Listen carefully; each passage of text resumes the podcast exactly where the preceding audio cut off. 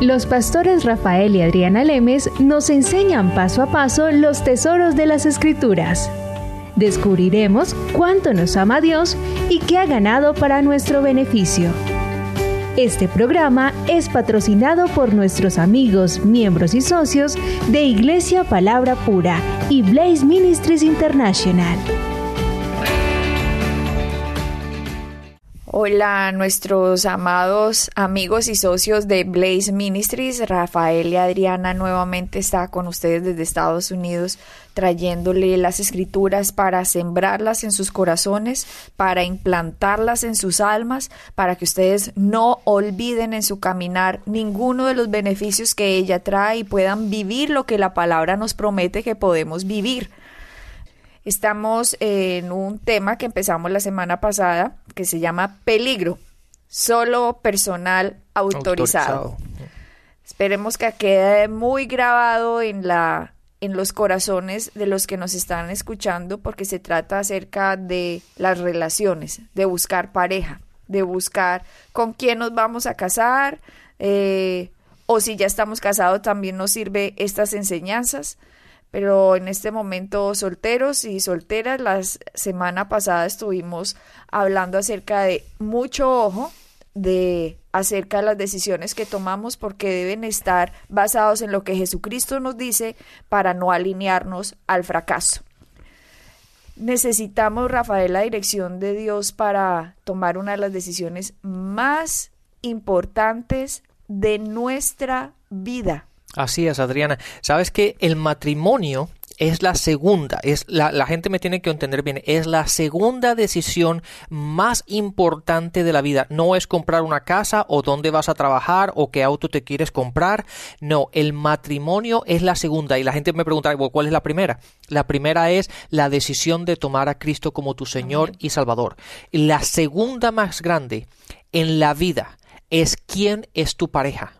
Eso no es una, una, decisión, Adriana, que se tiene que tomar basado en las hormonas o basado en cómo la mujer o el hombre luce o el trabajo que tiene o la vida que me pueda proveer. No.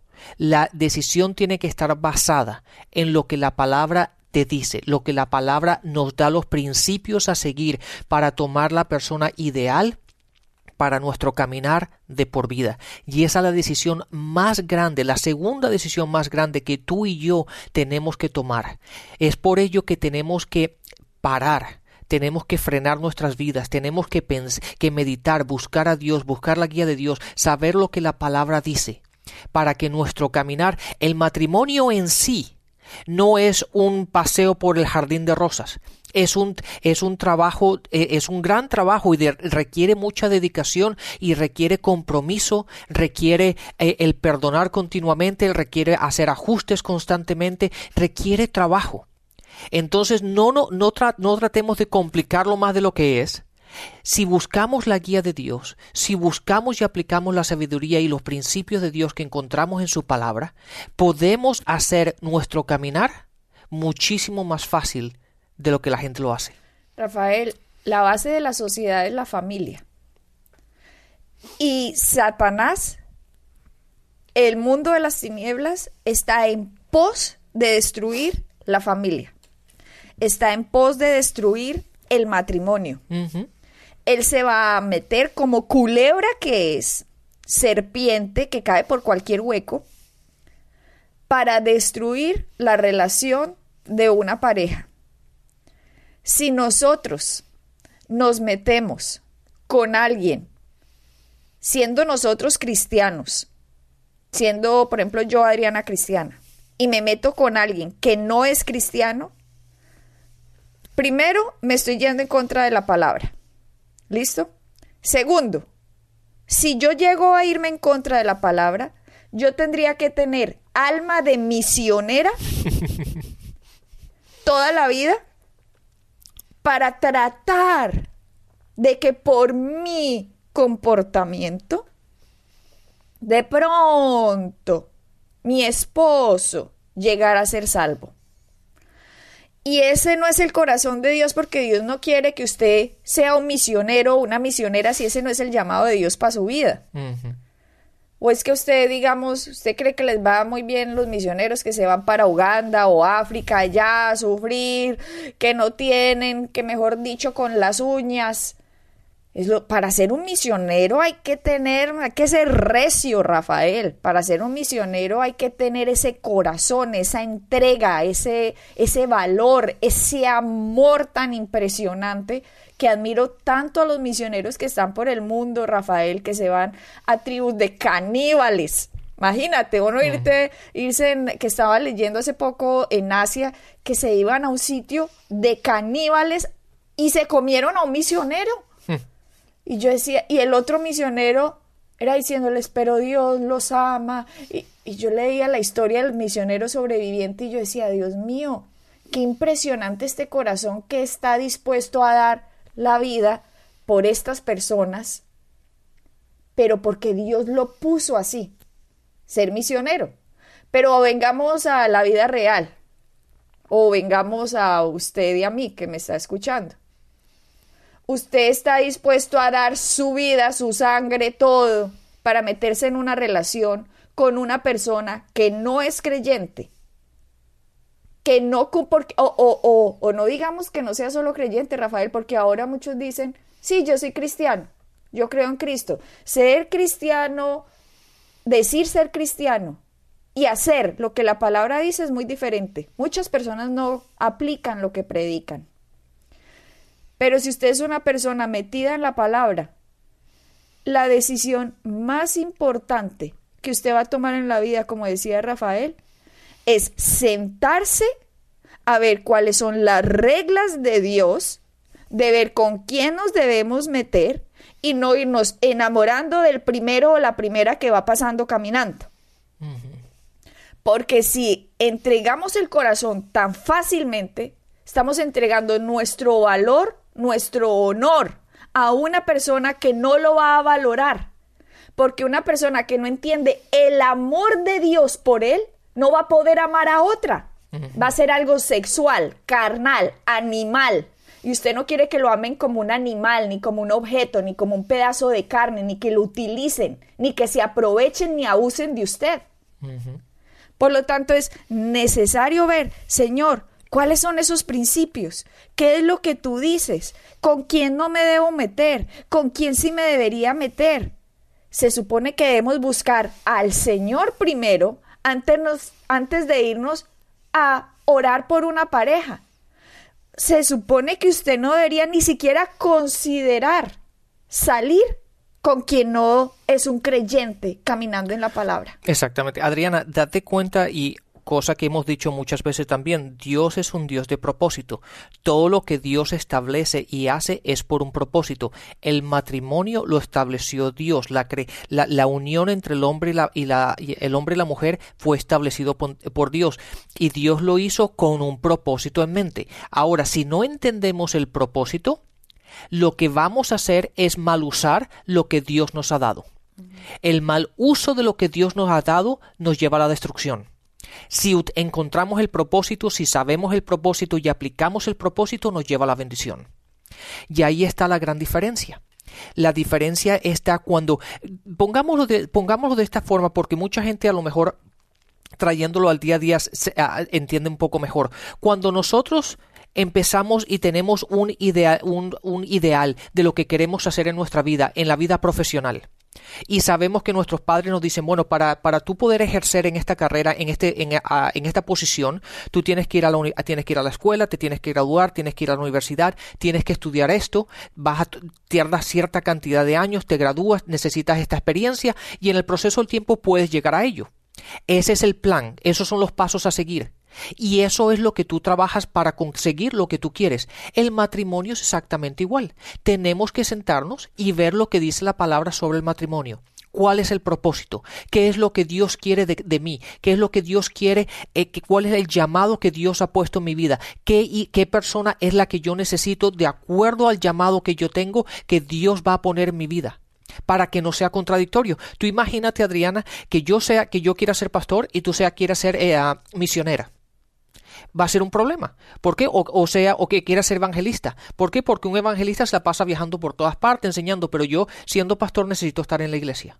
Entonces va a ser un problema. O sea que tampoco que porque yo sea cristiano y usted sea cristiano, entonces nos tenemos simplemente que meter. Exactamente. Sino que tenemos que ver cuáles son los objetivos si son en común, podemos hacer una unión bella, donde haya una familia bella, donde Satanás no pueda destruir, así se trate de meter por cualquier hueco la familia, porque la familia es la base de la sociedad y lo que ha hecho Satanás es destruir estas sociedades, destruir los matrimonios que crezcan sin los padres, que crezcan sin el papá o sin la mamá, y niños sin ver el ejemplo de un padre, sin entender el amor de un padre, les queda dificilísimo entender el amor de Dios. Todo porque los creyentes nuevo-testamentarios no pusieron la familia como prioridad en los principios de Dios, sino que se fueron casando con el primero que fueron apareciendo y fue una lucha toda la vida de estas personas porque el papá no era creyente y la mamá, por ejemplo, sí creyente. Entonces, pero, ¿qué, pero ¿desde dónde empezó el error primero? De la mamá creyente que se mete con el papá no creyente. O del papá creyente que se mete con la mamá no creyente. Entonces es una lucha que ven los hijos toda la vida en esos hogares. Sería tan fácil solucionar el problema si nos metiéramos con creyentes unidos en un mismo propósito, unidos en una misma visión, donde Satanás no pueda destruir nuestras familias y nuestras sociedades por fin puedan florecer. Pero hablemos nada más de los no creyentes. Si están destruidos sus hogares, están destruidos sus hijos. De hecho, yo era profesora eh, hace muchos años y llamaban a los niños donde yo daba las clases, los llamaban los hijos de... Yo daba clases en Colombia, pero los llamaban los niños de España, porque los papás se fueron a vivir a España, de la mayoría de los niños del colegio donde yo estaba, y los niños crecían o con el abuelo, con la tía o con el primo. Hmm. Y lo que hacían los padres era simplemente mandarle los tenis, mandarle la plata, mandarle el Xbox, darles cosas materiales como para que el niño se sintiera, digamos, eh, eh, mimado, yo qué voy a saber. Y ese nunca fue la intención de Dios que las cosas materiales suplieran el amor de un papá y una mamá por un niño o una niña. Jamás las cosas materiales iban a llenar ese vacío de los niños. ¿Qué pasa con estos niños? Crecen ávaros, codiciosos por más y más, porque nunca tuvieron el ejemplo de padres en un hogar guiando a unos niños con una disciplina, enseñándoles lo correcto y lo no correcto, entonces tiene que llegar la iglesia a enseñarle a una cantidad de gente que está completamente vueltanada por unas familias que nunca pudieron ser formadas de acuerdo a la palabra de Dios y le ponen ahora el peso a un pastor para que solucione los problemas de los hijos, hijas, hombres y mujeres vueltos nada. Todo porque desde muy atrás unos padres no se pusieron de acuerdo a, qué dice la palabra. ¿Cómo vamos a criar nuestros hijos? ¿Cómo los vamos a levantar? ¿Cómo los vamos a direccionar? Entonces el mundo, Rafael, está lleno de problemas. Y cuando viene la palabra de Dios, cuando llega la palabra de Dios, cuando llega un buen pastor que de verdad quiera cuidar sus ovejas, ahora se ve con una cantidad de rollos y problemas, Rafael, que las personas tienen que entender que es la palabra la solución y no tratar de buscar ahora en el pastor otra solución diferente a lo que dice la palabra porque en un inicio el problema fue que no se hizo la palabra. Exactamente, y si lo traes a la segunda generación, que ahora son los niños que tú hablas, una vez que crecen y empiezan a querer casarse, ellos básicamente están trayendo los problemas con los cuales crecieron al matrimonio. Están trayendo toda esa basura. toda esa basura, toda esa falta de identidad, toda esa falta de amor, toda esa falta de saber cómo tratar y con lo que Dios dice de su pareja, lo que son ellos en Cristo, lo que representan el propósito del matrimonio, el propósito de la relación. Hoy están la, familia es casi no existente. Y lo más importante, lo vital, lo, lo que es central es la unidad familiar. Rafael, y si nosotros, si las personas vienen de hogares así, Entonces, ahora no hay que decir, ah, bueno, pues que como yo crecí en un hogar así, no hay nada que hacer, que es prácticamente lo que cuando uno ve aquí algún problema, un programa de, de, de, en las cortes, donde están los jueces con el acusado y el jurado, el acusado simplemente dice, es que cuando yo era chiquito me pasó esto, y cuando yo era chiquita y ahora volvieron todo psicológico, que porque cuando usted era chiquito chiquita le pasó eso, no se tiene que parar alguien que diga, hasta aquí llegó la maldición de mi vida. Hasta aquí llegó que en mi casa no sirven a Jehová.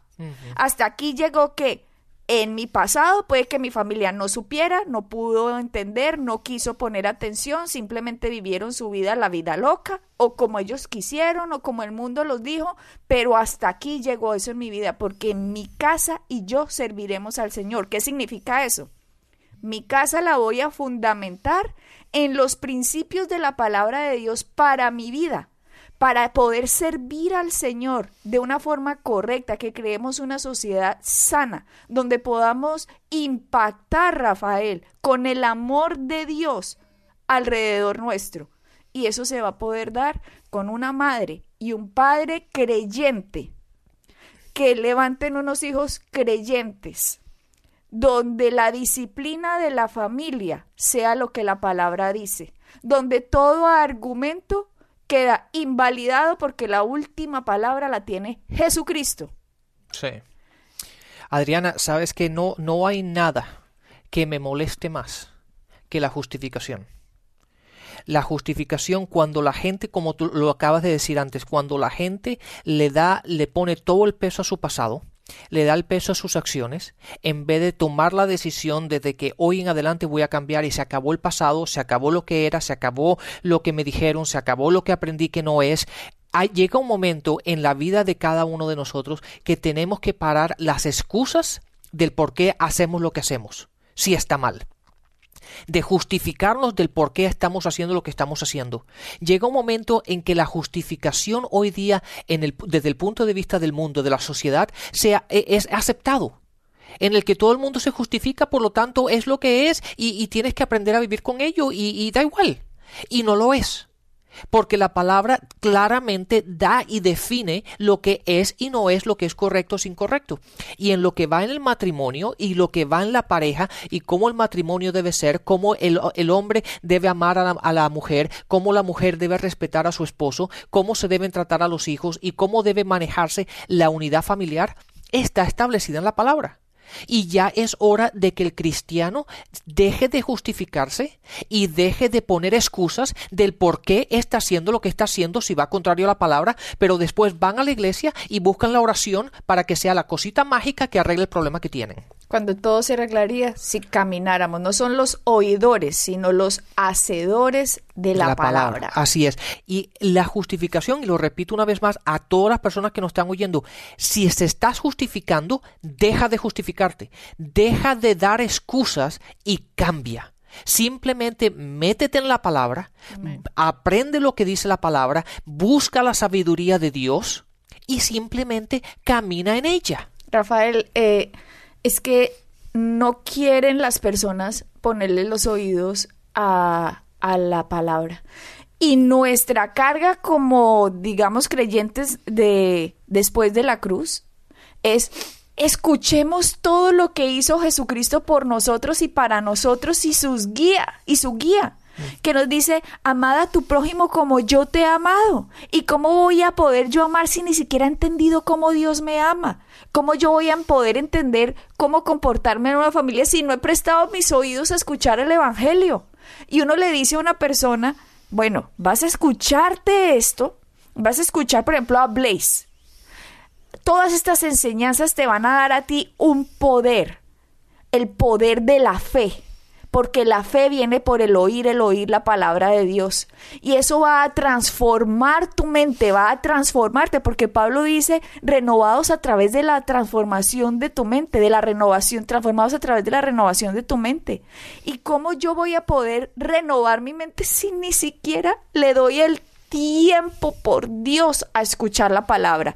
Entonces nos volvemos cristianos domingueros. Ah, vamos al domingo a la iglesia para cumplir el ritual. No, esto no es un ritual, estamos hablando de vida y muerte, estamos hablando del mundo de las tinieblas contra el mundo de la luz, estamos hablando de Satanás, estamos hablando de lo que Jesucristo hizo y si no ponemos ya las herramientas en nuestra vida, se nos van a destruir las familias. Sí.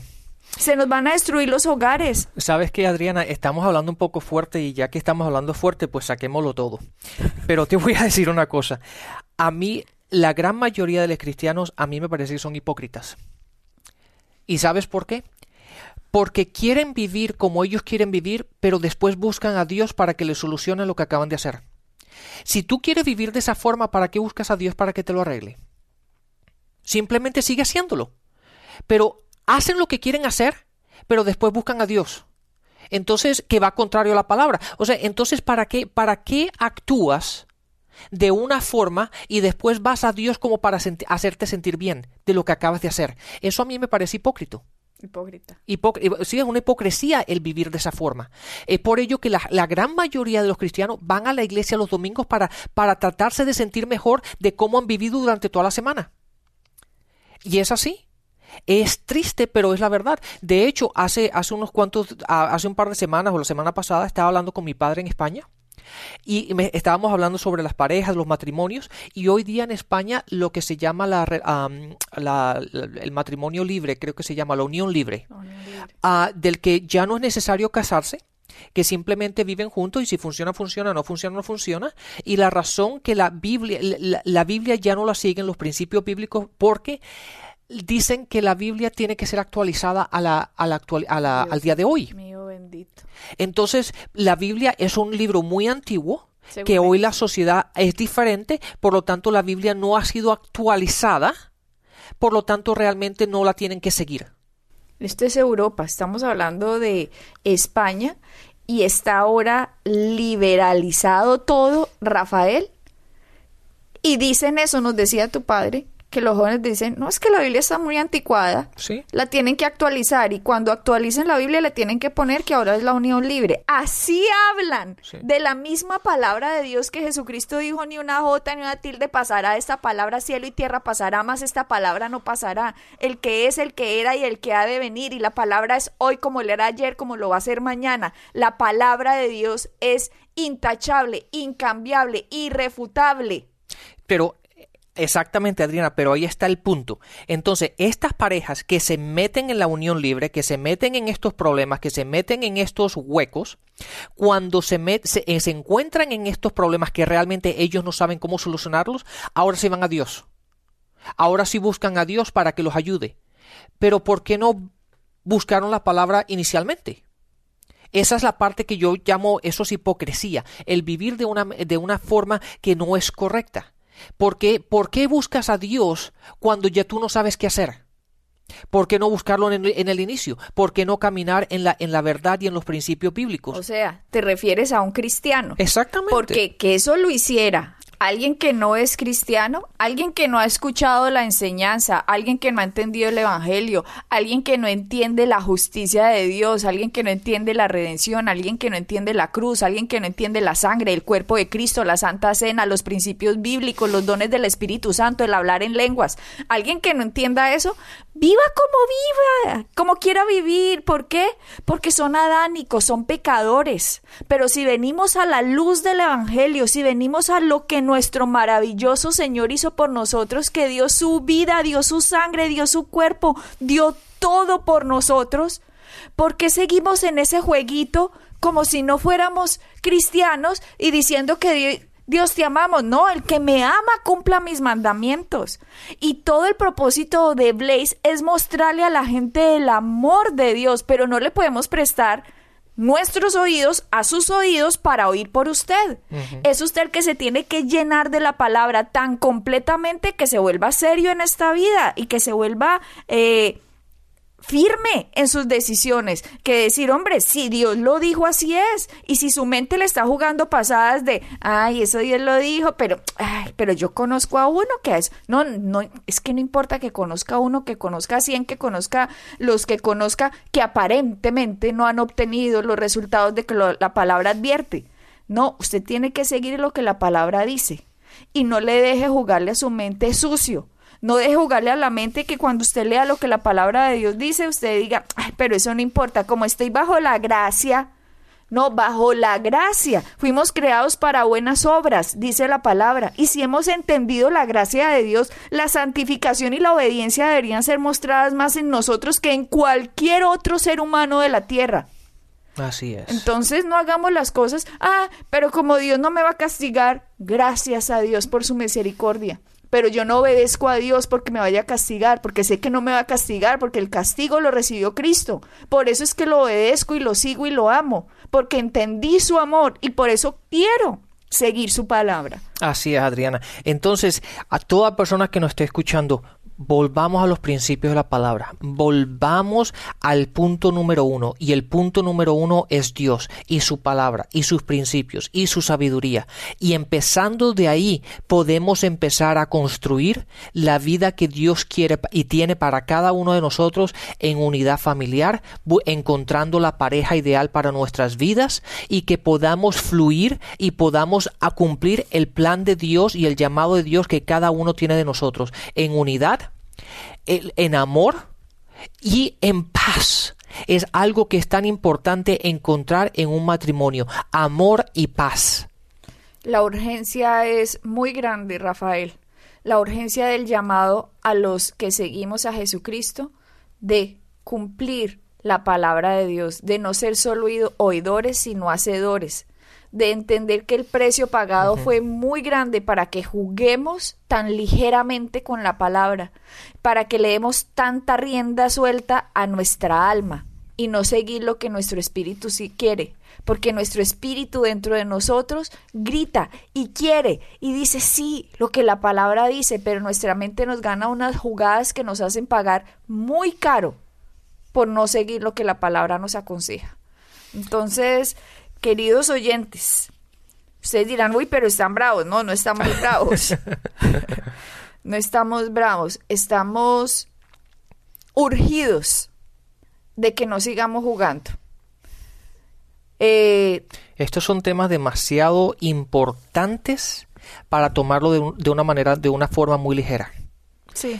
Esta es la base, esta, estos son los cimientos de lo que se construye la iglesia, de lo que se construye la vida de cada uno de nosotros, de lo que construimos las generaciones que vienen detrás de nosotros. Y es nuestra responsabilidad darles a los que vienen detrás de nosotros lo mejor que Dios tiene. Amén. Así que bendiciones y hasta la próxima. Bendiciones.